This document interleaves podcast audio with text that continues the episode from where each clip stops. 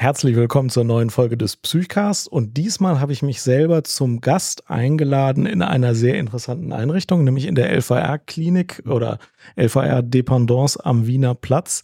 Und hier gibt es eine Tagesklinik, eine Ambulanz und Stäb. Und ich bin eigentlich der Gast. Gastgeber sind Julia und Dominik. Und ich würde sagen, äh, ihr stellt euch erstmal vor. Julia, fang mal an, erzähl mal, wer du bist. Ja, hallo, ich bin Julia, ich bin ähm, Assistenzärztin in der LVR-Klinik Köln und wir haben hier am, in der äh, Adamstraße eine Ambulanz, in der machen wir Stäb, also stationsäquivalente Behandlung und ich ähm, bin hier seit November als Assistenzärztin angestellt. Dominik, und wir beide kennen uns schon länger. Wir waren nämlich vor 100 Jahren zusammen Assistenzarzt in der LVR-Klinik Meerheim. Assistenzärzte und ich freue mich total, dich wiederzusehen und hier dein Gast sein zu dürfen. Erzähl den Zuhörern doch auch mal kurz, in welcher Funktion du hier bist. Ja, lieber Jan, die Details der gemeinsamen Zusammenarbeit, du hast bei mir selber erstmal ins Gedächtnis rufen müssen. Klasse. Viele, viele Jahre, fast schon Jahrzehnte her. Ähm, ich bin mittlerweile Oberarzt in der Klinik und ähm, bin für einige Stationen in Meerheim auch mit zuständig, aber habe jetzt so seit einem halben Jahr erstmal die ähm, Vorbereitung, Konzeptplanung natürlich, aber dann auch jetzt die fachliche Leitung dieses Stäbteams übernommen. Streng genommen haben wir ja hier nicht eine Ambulanz, sondern ist das nur ein Stützpunkt. Weil Stäb, wie der Name schon sagt, den wir gleich nochmal auseinanderklamüsern, hoffe ich mal, ne, ist natürlich ein streng ambulantes Angebot, ein aufsuchendes Angebot, wo wir die akute Psychiatrie versuchen nach Hause zu bringen. Ich bin selber Facharzt für Psychiatrie und Psychotherapie und seit vielen Jahren hier in der Klinik tätig mit verschiedenen Schwerpunkten. Psychcast.de Psychosomatic medicine and psychiatry, psychotherapy, and so much more. Psychcast is bringing you what you're looking for. With Alex and Jan, two doctors as your hosts. Psychcast, yes, Psychcast, let's start the show. Und man hört jetzt ja schon längere Zeit von Stäb und der Planung, Patienten zu Hause aufzusuchen, aber richtig in der Realität macht ihr es jetzt und das ist noch nicht so lange, dass es überhaupt Einrichtungen gibt, die es äh, echt anbieten. Und wir haben uns überlegt, wir fangen mal mit der Realität an. Und deswegen will ich dich mal fragen, wie sieht denn dein Arbeitsalltag aus, wenn du Stäb machst? Erzähl vielleicht natürlich anonymisiert und, und idealisiert, was für einen Patienten du da aufsuchen könntest oder wie das so ab, abläuft, mit wem du welche Strecken fährst, wie das so aussieht. Erzähl einfach mal ein bisschen, wie so, so ein typischer Tag aussieht. Ja, also wenn man so den ähm, Alltag als Ärztin oder Arzt gewohnt ist, dann fängt mein Tag erstmal ganz anders an. Also wir arbeiten hier relativ abweichend von dem, von dem strukturierten Klinikalltag.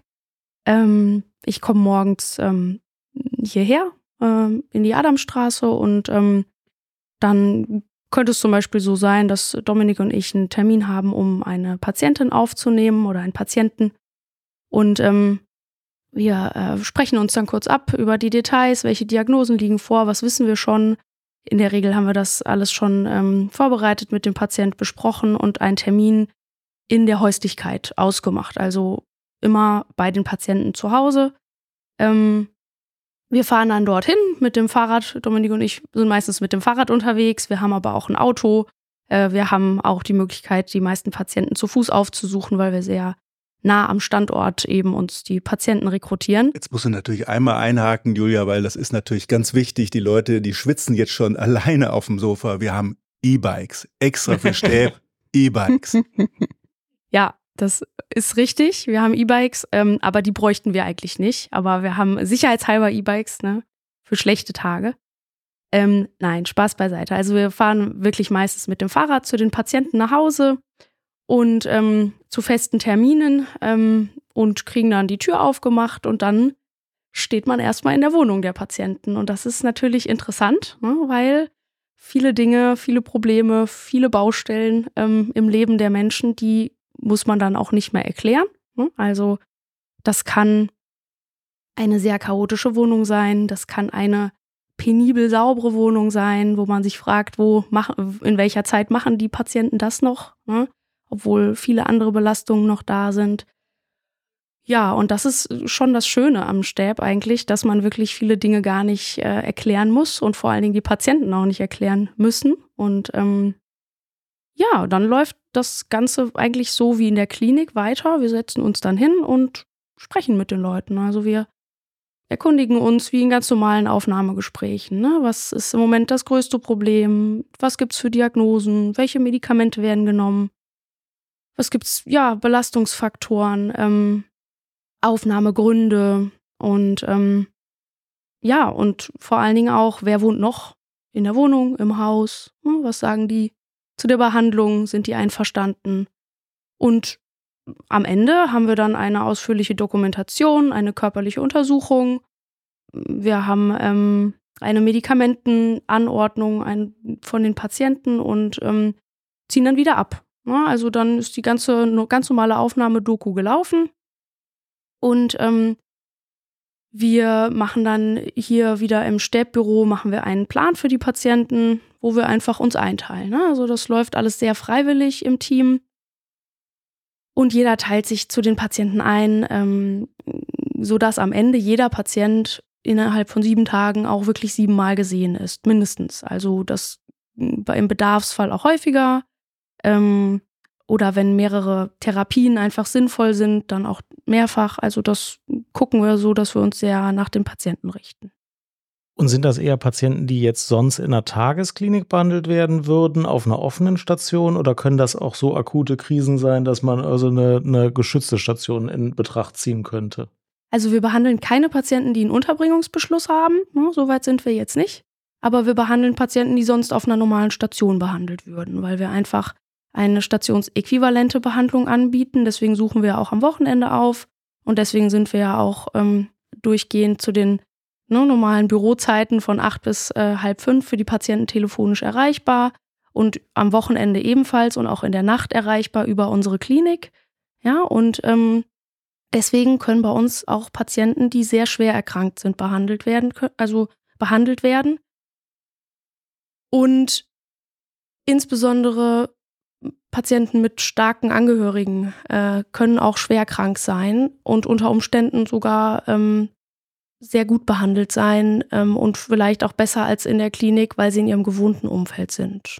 Und am Wochenende gibt es auch die gleichen Besuche wie werktags.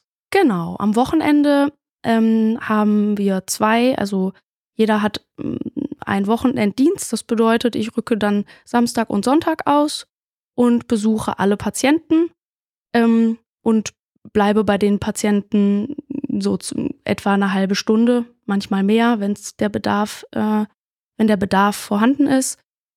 Ähm, und es werden genauso alle Anliegen geklärt am Wochenende. Genau. Und wie ist so die Diagnosenverteilung? Was sind so typische Diagnosen für eine Stäbbehandlung bei euch? Also wir haben ähm, eigentlich fast alle Diagnosen, die wir so auch in der Klinik behandeln würden. Es gibt aber so besondere, besonders geeignete Diagnosen für, für die Stäbbehandlung, wie zum Beispiel eine Angsterkrankung mit stark vermeidendem Verhalten, ja, oder ähm, hatten wir auch schon Patienten mit wirklich ähm, ausgeprägten Zwangserkrankungen, die vielleicht auch dazu führen, dass eine Klinik, ein Klinikaufenthalt zu belastend ist, ähm, weil dort eben alles völlig außer Kontrolle ist für die Patienten. Ähm, wir haben aber auch Patienten ähm, behandelt und behandeln Patienten mit ähm, paranoider Schizophrenie, ähm, mit Persönlichkeitsstörungen. Wir haben viele depressive Patienten. Also da ist eigentlich ähm, von den Diagnosen her gibt es keine Einschränkungen. Ja, also das geht alles auch im Stäb. Genau. Auch Suchterkrankungen? Genau, Suchterkrankungen nicht. Wir ähm, sind ja eine allgemeinpsychiatrische, ähm, also an die allgemeinpsychiatrische Klinik angegliedert. Deswegen behandeln wir nur allgemeinpsychiatrische Erkrankungen und aktuell ähm, ist für uns auch eine Suchterkrankung, die in irgendeiner Weise im Vordergrund stehen könnte, ein Ausschlusskriterium. Und wie kommen die Patienten nun entweder in eine vollstationäre Einrichtung oder in die Stäbeinrichtung? Ist das der Patientenwunsch oder macht ihr das? Äh, hm. Wie entscheidet sich, wen ihr per Stäb behandeln könnt? Ja, also stationsäquivalente Behandlung ist ja noch überhaupt gar nicht der Standard und ist ja auch sehr begrenzt, ähm, was die Ressourcen betrifft. Also wir haben ja nur sieben, Behand nur in Anführungszeichen sieben Behandlungsplätze. Ähm, das ist ja sehr viel verglichen mit anderen Sterbangeboten, aber ähm, ja, gemessen am Bedarf, jetzt sage ich jetzt mal hier am Standort Mülheim, ist es natürlich sehr, sehr wenig. Und deswegen prüfen wir sehr genau, ähm, welche Indikationen es wirklich gegeben. Also haben die Patienten zum Beispiel Angehörige, die sie pflegen müssen. Das wäre eine Indikation. Oder ähm, gibt ja auch alleinerziehende Mütter oder Väter oder einfach Patienten, die den Kontakt zu ihren Kindern jetzt so lange nicht abbrechen wollen. Es gibt Patienten mit postpartalen Depressionen, wo es einfach sehr sinnvoll ist, ähm, dass die Bindung zum Kind nicht abbricht, dass man dann eben zu Hause behandelt. Ähm, andere Patienten haben vielleicht sehr schlechte Erfahrungen in der Klinik gemacht, sogar vielleicht traumatische Erfahrungen und können für sich eine, eine Behandlung stationär wirklich ausschließen, haben aber eine, eine ganz eindeutige Indikation für eine stationäre Behandlung. Und das sind eben Patienten, die sind für uns dann sehr geeignet und die suchen wir aus. Ja, und Jan, wenn du auf die Zuweiser im Formalen ähm, hinweist, dann können wir sagen, dass wir bisher tatsächlich einige Zuweisungen haben von Fachärzten, die hier in der Gegend niedergelassen sind, einige aus, ähm, aus, der, aus den psychiatrischen Institutsambulanzen, wo die Patienten bekannt sind. Wir haben aber auch die ein oder andere Zuweisung jetzt bekommen über unser internes Case Management, wo die Leute anrufen und wo die Kolleginnen, die dort arbeiten, sind alles Frauen, dann eigentlich die Geschichten ganz gut kennen und dann so ein bisschen das Gespür schon dafür entwickeln, ob das ein Patient sein könnte, eine Patientin, die fürs Stäb geeignet ist. Die schicken uns das dann zu, wir checken die Informationen, rufen sogar notfalls an und fragen einfach nach, so wie ich es heute gemacht habe. Ja, wissen Sie, was dann auf Sie zukommt? Wir können Sie ja täglich besuchen mit dem Gesamtteam. Ne? Die Medikation wird dann eingestellt, sogar Blutabnahme zu Hause. Und dann ähm, können wir die auf unsere Warteliste setzen. Und ich glaube, ne, wir sind seit äh, Beginn an nicht, aber seit zwei, drei Wochen nach Beginn, Anfang November, sind wir voll gewesen und haben dann jetzt eine Warteliste von vier, fünf Plätzen, die wir so wie Kliniken, die elektive Aufnahmen machen, nach Dringlichkeit staffeln und dann auch aufnehmen, sukzessive. Mhm. Und gibt es das auch, dass jemand zunächst stationär behandelt wird und dann praktisch für den Übergang in die ambulante Behandlung per Stäb behandelt wird? Das haben wir jetzt noch nicht gehabt, ist auch, sagen wir mal, rein formal nicht so vorgesehen, weil wir Menschen behandeln, die stationär behandlungsbedürftig sind. Und weil wir im Moment wirklich ausschließlich Patienten aufgenommen haben, bei denen veritabler Grund dafür besteht, aus dem sie überhaupt nicht in die Klinik möchten, können oder ähm, sollen. Ne? Mhm. Und deswegen haben wir bisher keine Zuweisung aus dem stationären Sektor. Das ist sicherlich nicht völlig ausgeschlossen mit einer bestimmten Indikation. Eine hatten wir, ne?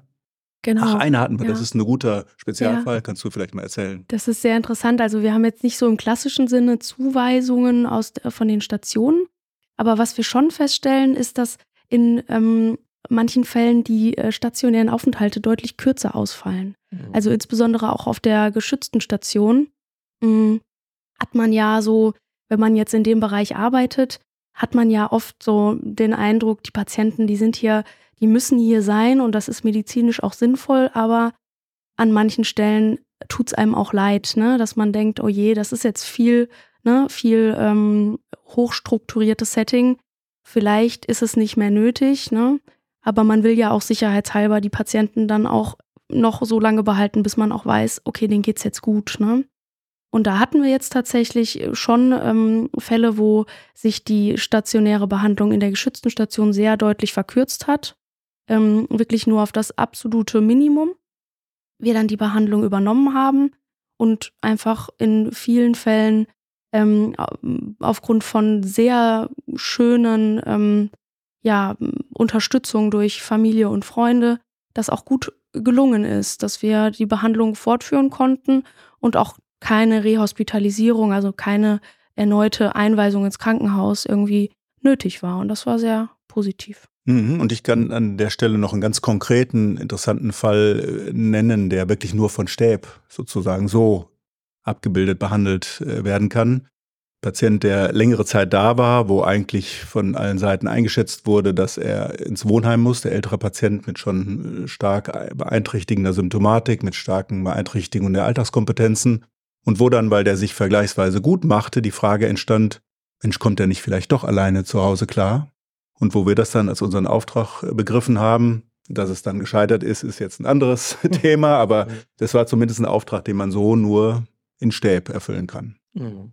Und gescheitert, ja, aber man muss sagen, es ist halt insgesamt einen einzigen Tag lang gescheitert und ähm, es hatte überhaupt keine, keinen negativen äh, Einfluss auf, die, auf den Verlauf der Behandlung für den Patient, sondern im Gegenteil positiv. Man wusste, okay, es funktioniert nicht. Ne? Also man hat es probiert, man hatte größte Bedenken, aber man hat es probiert und hat auch eine Antwort auf die Frage, funktioniert es zu Hause, ja oder nein, bekommen.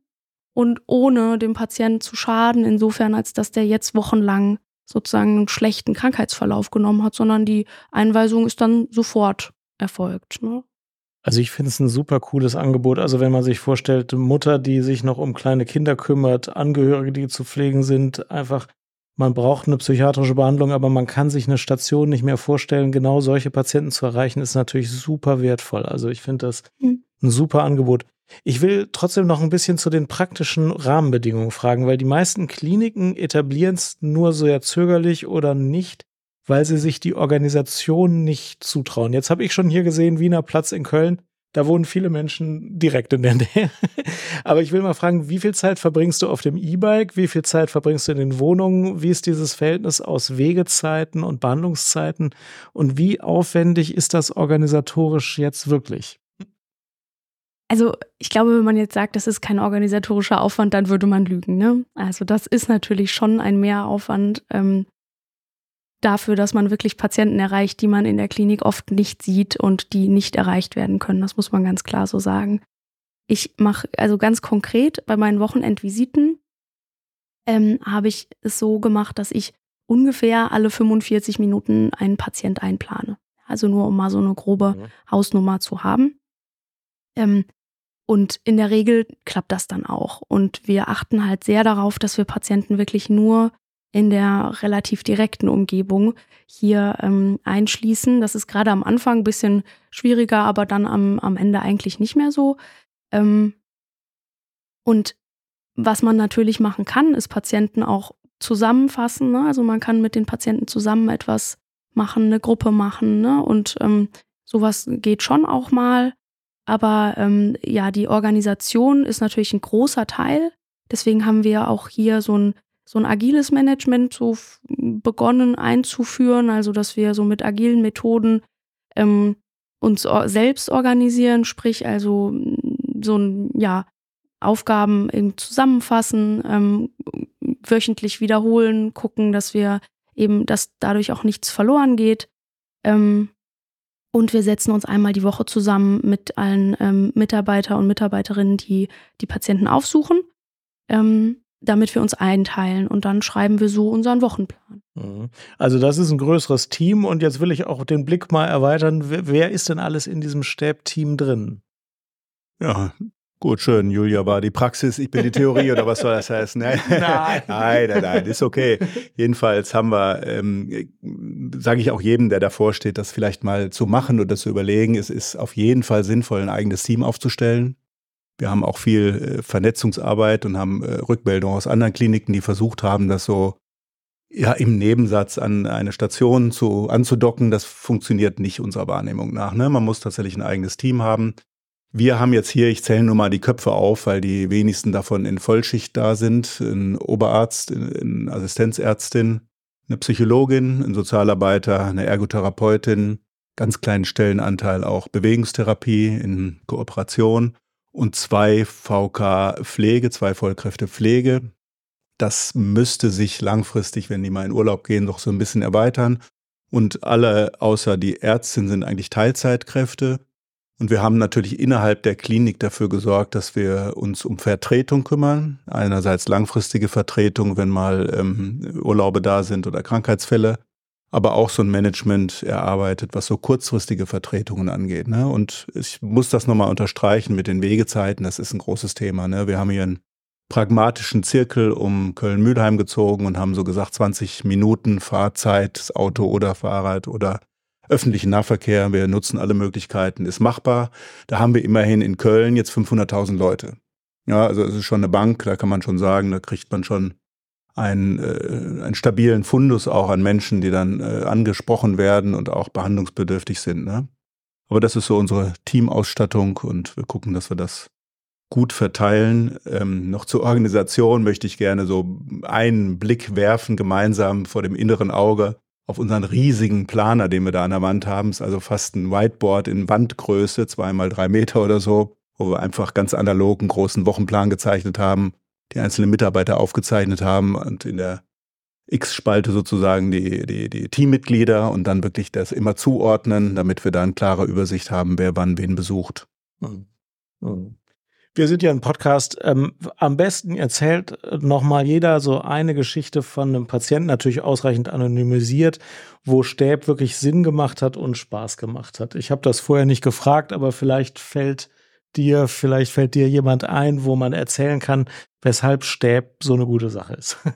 Ähm, kann ich gern machen. Also da fällt mir besonders ein äh, Patient ein, den wir seit vielen Jahren, ja fast schon Jahrzehnten kennen und der eigentlich ähm, doch äh, eine lange stabile Phase hatte und jetzt in der Werkstatt arbeitend das ähm, sich nicht mehr trug. Er hat also psychotische äh, Frühsymptome gehabt, hat auch Auseinandersetzungen hinzunehmen gehabt, war dann auch in der Werkstatt arbeitend krankgeschrieben und konnte sich schlicht nicht vorstellen, jetzt wieder in die Klinik zu gehen, weil das für ihn so eine innere Kränkung, so ein Abstieg, so ein, so ein ähm, Wiedererstarken oder Wiedererinnern an alte Geschichten bedeuten, äh, bedeutet hätte, so dass wir den dann relativ zeitnah in Stäb aufnehmen konnten.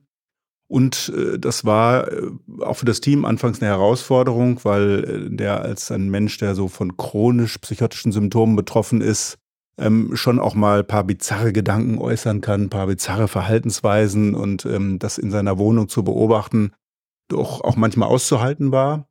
Gleichwohl ist es ihm gelungen, hohe Stetigkeit, eine hohe Regelmäßigkeit hier einzuarbeiten. Der Therapieauftrag, erstens, ähm, sagen wir mal so, diese paranoide Symptomatik zu besprechen, eine Validierung zu vorzunehmen, Realitätskontrolle mit ihm einzuüben und gleichzeitig nochmal die medikamentöse Optimierung vorzunehmen. Ist soweit gelungen, hat sich wirklich gut gehalten, hat auch seinen Auftrag für sich nutzen können, dass er ein großes Gespräch, eine Analyse seiner, sagen wir mal, derzeitigen Arbeitssituation vorgenommen hat und da ein klärendes Gespräch hat führen können. Das ist, finde ich, durchaus ein ähm, Fall, wo wir ganz klar gesagt haben, stationäre Behandlungsbedürftigkeit war also auch lange AU gewesen und es steht jetzt vor Wiedereingliederung. Und ähm, als jemand, der auf gar keinen Fall in die Klinik gegangen wäre, sicherlich auch ein, sagen wir mal, paradigmatischer Stäbfall, der aus meiner Sicht gut gelaufen ist. Ja. Ähm, ich, ich erinnere mich an einen Fall, der war eigentlich sehr schön, weil ähm, da so das ganze Umfeld so eine riesige Rolle gespielt hat. Also äh, mehrere, ne, also eine, eine Depression ähm, mit aber auch Zwangssymptomen hat da eine Rolle gespielt. Und ähm, sehr viele äh, Therapien waren bereits langjährig versucht worden und ähm, sehr eigentlich auch eine gute Ad äh, Adhärenz ähm, hatte äh, der Patient gezeigt, aber es hat irgendwie nichts so richtig äh, langfristig geholfen und ähm, dadurch, dass wir da in, in die Familie gekommen sind, wurden sehr viele ähm, so Abhängigkeitsverhältnisse innerhalb der Familie auch deutlich. Ne? Also sehr stark ähm, deutlich, was eigentlich auch die, die, diese starke Abhängigkeit durch die psychische Erkrankung auch für äh, die Partnerin bedeutet hat in dem Moment. Ne? Das ist ja auch andersrum, kann sowas ja auch eine große Sicherheit sein. Die Person geht nicht, ne? weil die ist krank und die ist bedürftig. Ne? Und ähm, da hatte ich so den Eindruck, das hat wirklich viel ähm, gebracht, ähm, dass wir wirklich da waren und alle im Team haben gesagt, wir sind nie alleine mit diesem Mensch. Warum, also warum ist das so, ne? Und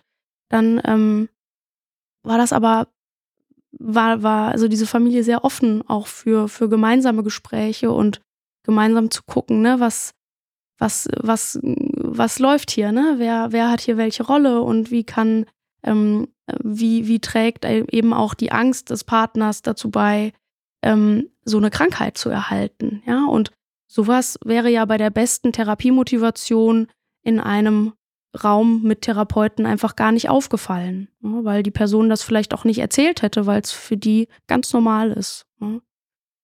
Ich finde das einen super wichtigen Punkt, denn also ich mache beispielsweise ja auch praktisch nie Hausbesuche, wie das so für stationär tätige Psychiater typisch ist.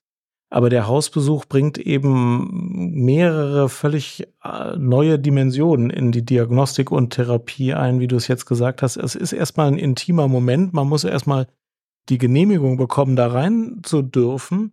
Aber man sieht ja in den ersten zwei Minuten, wie viel andere Menschen, Herausforderungen und Lösungen da sind, die man alle beim ambulanten Kontakt nicht sieht.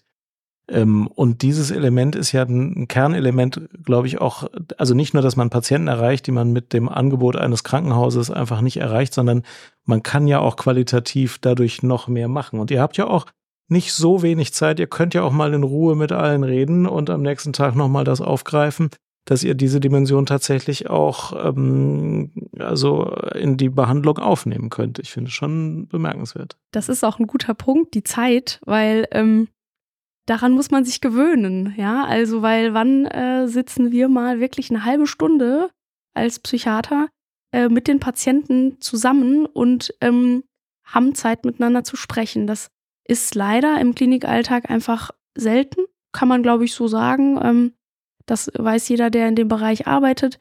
Was auch abgefangen wird dadurch, dass die Patienten natürlich im stationären Setting mehrere Kontakte haben, auch zu vielen Co-Therapeuten und auch mehr Angebote haben.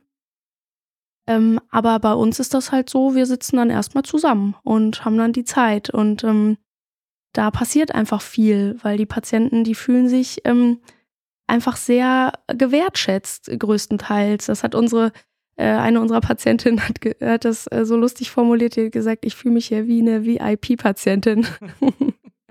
Und so hat die das auch echt gefühlt, ja. Das ist schön, denn das ist ja auch genau richtig so.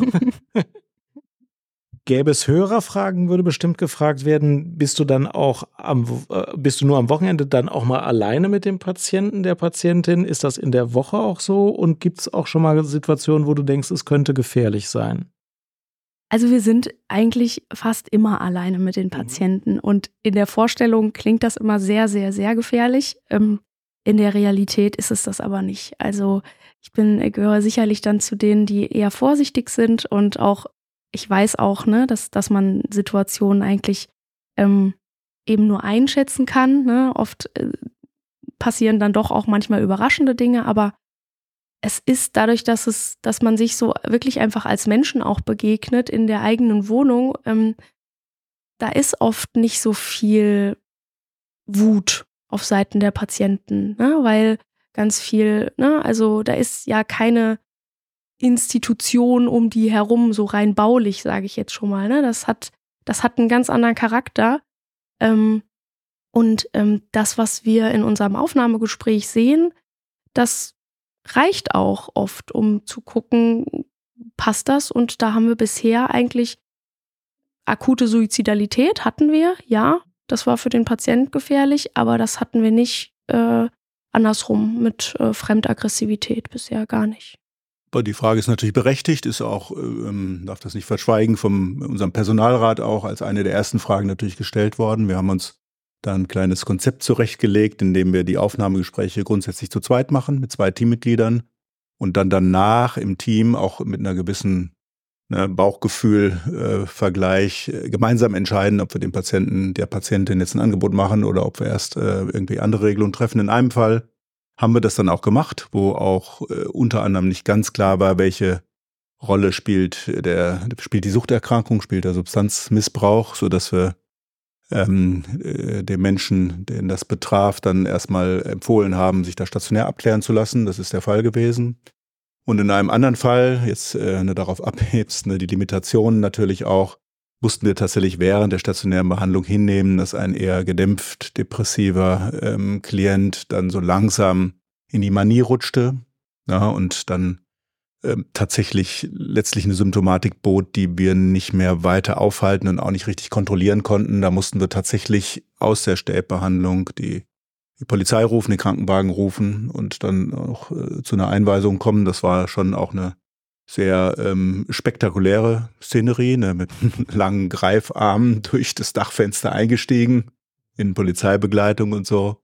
Letztlich ähm, muss man natürlich sagen, dass derjenige Klient eine große Wahrscheinlichkeit auch gehabt hätte, ohnehin irgendwie im Laufe der Zeit wieder eine Manie zu entwickeln, dann stationär behandlungsbedürftig zu werden. Gleichwohl ist das natürlich eine deutliche Limitation in so einer Stäbbehandlung, ähm, wozu die Eigen- und Fremdgefährdungsaspekte, wie du schon richtig sagst, natürlich äh, auch anderem sehr deutlich mit dazugehören. Ne? Mhm. Du warst ja auch bei der Implementierung des Programmes äh, eine treibende Kraft. Ähm, und wenn wir uns jetzt vorstellen, dass vielleicht auch ein paar Leute zuhören, die mit dem Gedanken spielen, das in ihrer Einrichtung zu implementieren, gibt es so ein paar Tipps oder was für ein Zeithorizont und welche Sachen muss man beachten, wenn man so überlegt, das einzuführen? Ähm, die engere Planung hat ein halbes Jahr gedauert kann ich mal sagen. Ne? Wir haben uns da im Vorfeld äh, natürlich informiert, haben Netzwerkarbeit gemacht, einen Stäb-Workshop besucht und uns ein kleines Konzept zusammengestellt. Die äh, Vorbereitung im engeren Sinne, dass wir tatsächlich für Fahrräder gesorgt haben, für Räumlichkeiten gesorgt haben, die Stifte beim internen Verwaltungsmanagement angefordert haben, ne? so die wichtigsten Dinge. Ne? Das hat dann vielleicht noch mal sechs Wochen im engeren Sinne gedauert. Ne? Es gibt zwei Sachen, die entscheidend sind aus meiner Sicht. Das ist natürlich, dass jemand äh, ist, der das tatsächlich federführend macht, der da äh, eine Weile mit seiner, einem Teil seiner Arbeitszeit freigestellt wird, um sich darum zu kümmern. Das ist schon zeitbindend. Und dass der auch, das wäre das Zweite, eine gewisse Prokura hat, äh, Teams zusammenzustellen, Leute anzusprechen. Also man muss Köpfe haben, die da Lust drauf haben. Ne? Ich habe meinen Kumpels habe ich noch eine alte Studienkollegen getroffen im Oktober, habe gesagt, dass meinen alten, auf meine alten Tage werde ich jetzt also nächste Woche mit meinem Arbeitsalltag in nichts dem ähneln, wie ich es bisher gewöhnt war. Und da habe ich echt nicht untertrieben. Ne? Das ist tatsächlich so. Man braucht hohe Flexibilität, man muss hoch auf äh, Zuruf äh, improvisieren dann auch, gerade am Anfang. Ähm, ich kann gleichwohl nur motivieren, einfach anzufangen. Unser Motto war nach kurzer Zeit dann das Just Do It. Ne, wir haben ganz viel mit diesem agilen Board, was Julia mit eingeführt hat, gemacht. Das heißt also, das, was uns gerade als Problem erschien, aufgeschrieben, möglichst mit einer Person belegt, die das dann löst, die sich darum kümmert. Und dann wanderte das in diesem agilen Board, äh, in diesem agilen Board von dem To-Do aufs Doing ins Done. Haben wir schon ganz viel geschafft. Und so kann man tatsächlich ähm, on the job sozusagen die meisten Dinge, die an Detailarbeit sind. Ne? Man braucht sich auch nicht vorstellen, dass man jetzt alles im Vorfeld lösen könnte gerade lokale Gegebenheiten, die Verteilung der Räume, die, die Erreichbarkeit, die ähm, Verkehrsausstattung mit ÖPNV-Mitteln und so weiter. Da ist, glaube ich, jeder einzelne Standort ähm, verschieden. Wir hatten jetzt mehrere Anfragen schon, ähm, die konkret diese Frage auch gestellt haben. Und da habe ich schon immer oder haben wir immer schon darauf hingewiesen, dass diese Wegezeiten große äh, Bedeutung haben. Ne, wir haben zum Beispiel den Kollegen davon abgeraten, Mehrheim als Stützpunkt zu wählen, weil das einfach vom Einzugsgebiet ähm, nicht weit genug äh, führt, sondern dann eher die Innenstadt oder wir haben auch Dependancen auf der anderen Rheinseite, ne? Weil diese Wegezeiten, Erreichbarkeit eine große Rolle spielen. Das muss pragmatisch ähm, zu verbinden sein. Und ansonsten muss man sagen, dass die Arbeit am Patienten, an der Patientin selber, wenn man da sitzt, dann auch wieder äh, doch dem ähnelt, was wir machen. Da ist ein Einzelgespräch, da haben wir dann aufgeklappt unseren Computer mit unserer Krankenhausinformationsliste da mit der Medikation, mit dem Verlaufsbericht, was die anderen Kollegen aufgeschrieben haben. Wir können Rückgriff darauf nehmen, was vielleicht an Voraufenthalten da ist, können da in der Akte blättern, so wie wir das in den Visiten auch gewohnt sind. Ne? Das ähnelt dann schon ein bisschen mehr wieder. Wenn wir schon die Schwelle überwunden haben, dann ähnelt es schon wieder etwas mehr dem, was wir kennen. Das ist dann eine, ähm, sagen wir mal, intensivere Einzelarbeit, die wir dann äh, auf, verteilt auf verschiedene Teammitglieder dann im, im Laufe der Woche dann leisten. Ne? Mhm. Und du hast es eingangs schon mal gesagt, ihr habt es als eigene Abteilung gemacht, nicht angegliedert, so wenn die Station noch drei Minuten Zeit hat, dann geht sie mal zum Patienten nach Hause oder die Ambulanz ja, den kannst du doch mal zu Hause besuchen. Das ist, glaube ich, schon ein wichtiger äh, Bestandteil, oder? Das ist ein wichtiger Bestandteil, eigene Abteilung, will ich jetzt nicht sagen, aber eigene Station. Ne? Stell dir so eine Tagesklinik oder eine offene Station vor, eine Einheit, die so für sich funktioniert, die ihr eigenes Personaltableau hat, ihre eigenen Wochenpläne. Was nicht heißt, dass man nicht kooperieren kann. Nur da haben wir auch hier genutzt, was ist da? Ambulanz. Wir haben hier eine große Praxis für Soziotherapie, die zum Beispiel Gruppenangebote macht, die man auch übergreifend nutzen kann. Klar, alle Synergie, Maßnahmen, alle Synergieeffekte sind natürlich sehr willkommen, das ist klar. Aber dass es im Prinzip vom Personaltableau, von der Ausstattung, von den Räumlichkeiten, vom Team her eine, eine eigenständige Einheit bildet. Ne? Das ist erstmal tatsächlich wichtig. Ähm, und da muss man auch, das will ich deutlich sagen, zunächst mal die, die Betriebsleitung auch überzeugen, weil da natürlich Vorleistung notwendig ist, klar, ne? Personalressourcen, Ausstattung etc. Aber ich finde, das lohnt sich. Ne? Wir ähm, sprechen tatsächlich auch Leute an, die es im engeren Sinne meint. Ne? Wir haben noch gar nicht davon gesprochen, was, äh, was für Indikationsgruppen sich jetzt auftun, die niemals in die Klinik gehen würden, ne? abgesehen von denen, die aus psychiatrischen Gründen das nicht machen. Das sind zum Beispiel Mütter, natürlich auch Väter, aber es sind nun mal vorwiegend Mütter mit kleinen Kindern.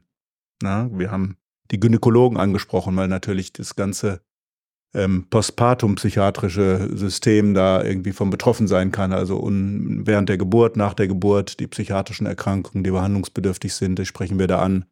Wir haben Menschen, die sowohl einen pflegebedürftigen Partner als auch ein pflegebedürftiges Elternteil haben und deswegen an die Wohnung gebunden sind. Ja, wir haben also eine Reihe tatsächlich von Klienten, die wir im engeren Sinne stationär behandeln müssen, die aber nie aus bestimmten Gründen in die Klinik gehen würden.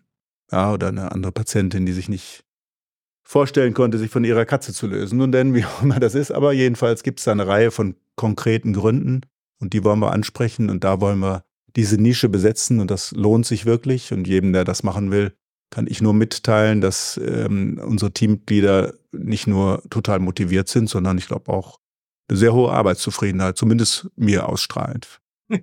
Doch, das kann man so sagen. Ne? Also ähm, es birgt natürlich, es fordert viel Flexibilität, aber es birgt eben auch die Möglichkeit, eben auch auf das Privatleben flexibel reagieren zu dürfen.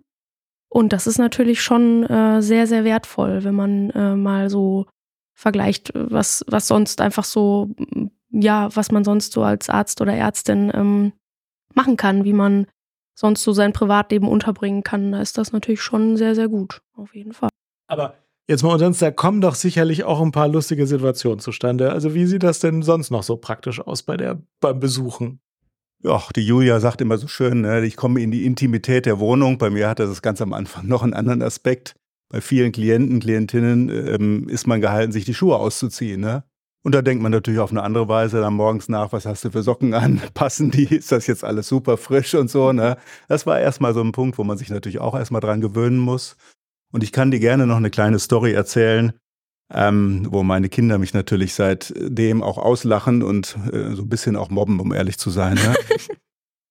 und zwar haben wir ja, um die Wegezeiten kurz zu halten, Cityroller angeschafft. Ne? Richtig echte Cityroller, so groß, die relativ schnell sind. Ich kann dir sagen, diese zehn Minuten Fußweg zwischen Bahn und äh, ähm, der, ähm, der Wohnung des Patienten, der Patientin, die wird dadurch super verkürzt. Das ist also sehr sinnvoll. Aber meine Kinder, die heben mich immer hoch mit diesem Bild davon, mit meinem Täschchen auf dem Cityroller durch die Straßen jagen und die sagen dann immer, Leute, die über 15 sind und Cityroller fahren, no go. Was erlebt man sonst noch so?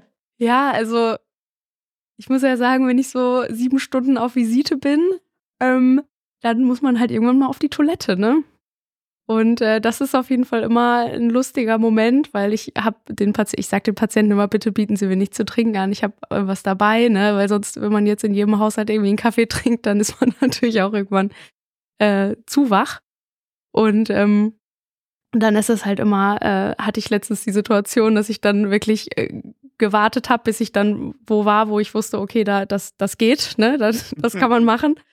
Und äh, dann äh, hatte die hat die Patientin sich irgendwie total kaputt gelacht, weil sie meinte so, ja, ach ja, stimmt, da habe ich ja jetzt gar nicht dran gedacht, dass sie ja auch mal, dass sie ja auch mal müssen. So ja, okay. Und ähm, das, das sind halt dann irgendwie so Bedürftigkeiten, ne, mit denen man dann irgendwie zwangsläufig mal auftauchen muss und ähm, dann auch auf irgendwie so eine wieder intime Art auf, auch von den Patienten abhängig wird, ne? weil es einfach so ist. Ne? Und äh, das ist manchmal so ein bisschen äh, peinlich, aber es gehört nun mal zum Menschsein dazu. Ne? Ja, ich verstehe das. Und das ist, wie du es eben gesagt hast, wenn man von Mensch zu Mensch äh, sich begegnet, dann ist das auch mit der Gefahr oder der Wut, wie du gesagt hast, äh, ein ganz anderes Thema, als wenn man in die Institution psychiatrische Klinik kommt die eigentlich auch versucht, äh, freundlich zu sein, aber da kann man leicht nachvollziehen, dass viele Menschen damit auch noch viel mehr verbinden. Und wenn man sich selber auch verletzlich in so eine Wohnung begibt, dann ist es eben auch anders. Ich verstehe das. Das ist normal. Ah, ich habe zum Beispiel auch schon mal, äh, ich habe zum Beispiel auch schon mal 15 Minuten auf eine Patientin gewartet, weil die noch einen wichtigen Termin hatte. Dann saß ich mit der mit der Vertretungsoberärztin. Wir saßen dann da äh, schön auf dem Plüschsofa und haben uns unterhalten, weil die Patientin hatte ja jetzt einen Termin, ne?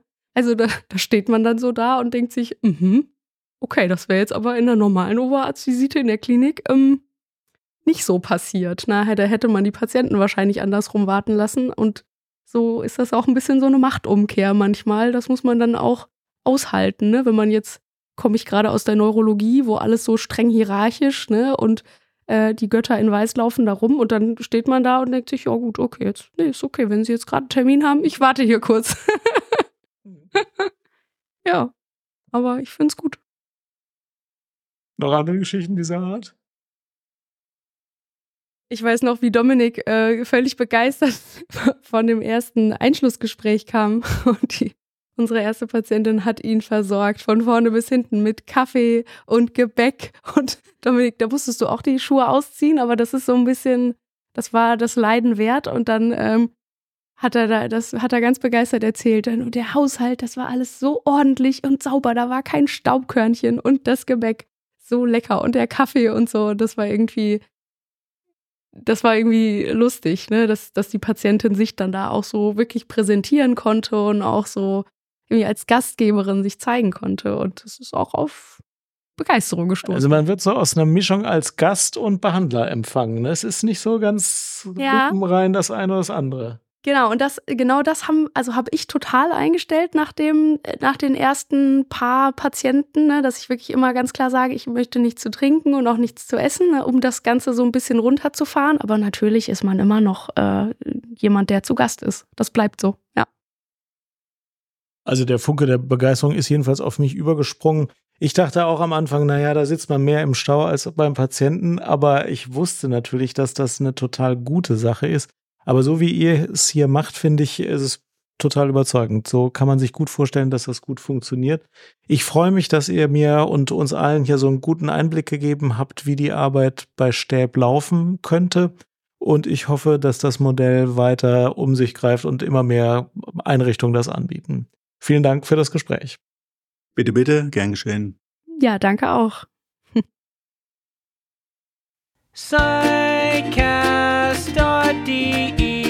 Psychosomatic medicine and psychiatry, psychotherapy, and so much more. Psychcast is bringing you what you're looking for. With Alex and Jan, two doctors as your hosts. Psychcast, yes, Psychcast, let's start the show. Mhm, Und okay. die Gags für die Takeouts, die suchst du hinterher erst aus. Ne? Die nimmt man immer getrennt auf an einem anderen Okay. Tag. doch, doch.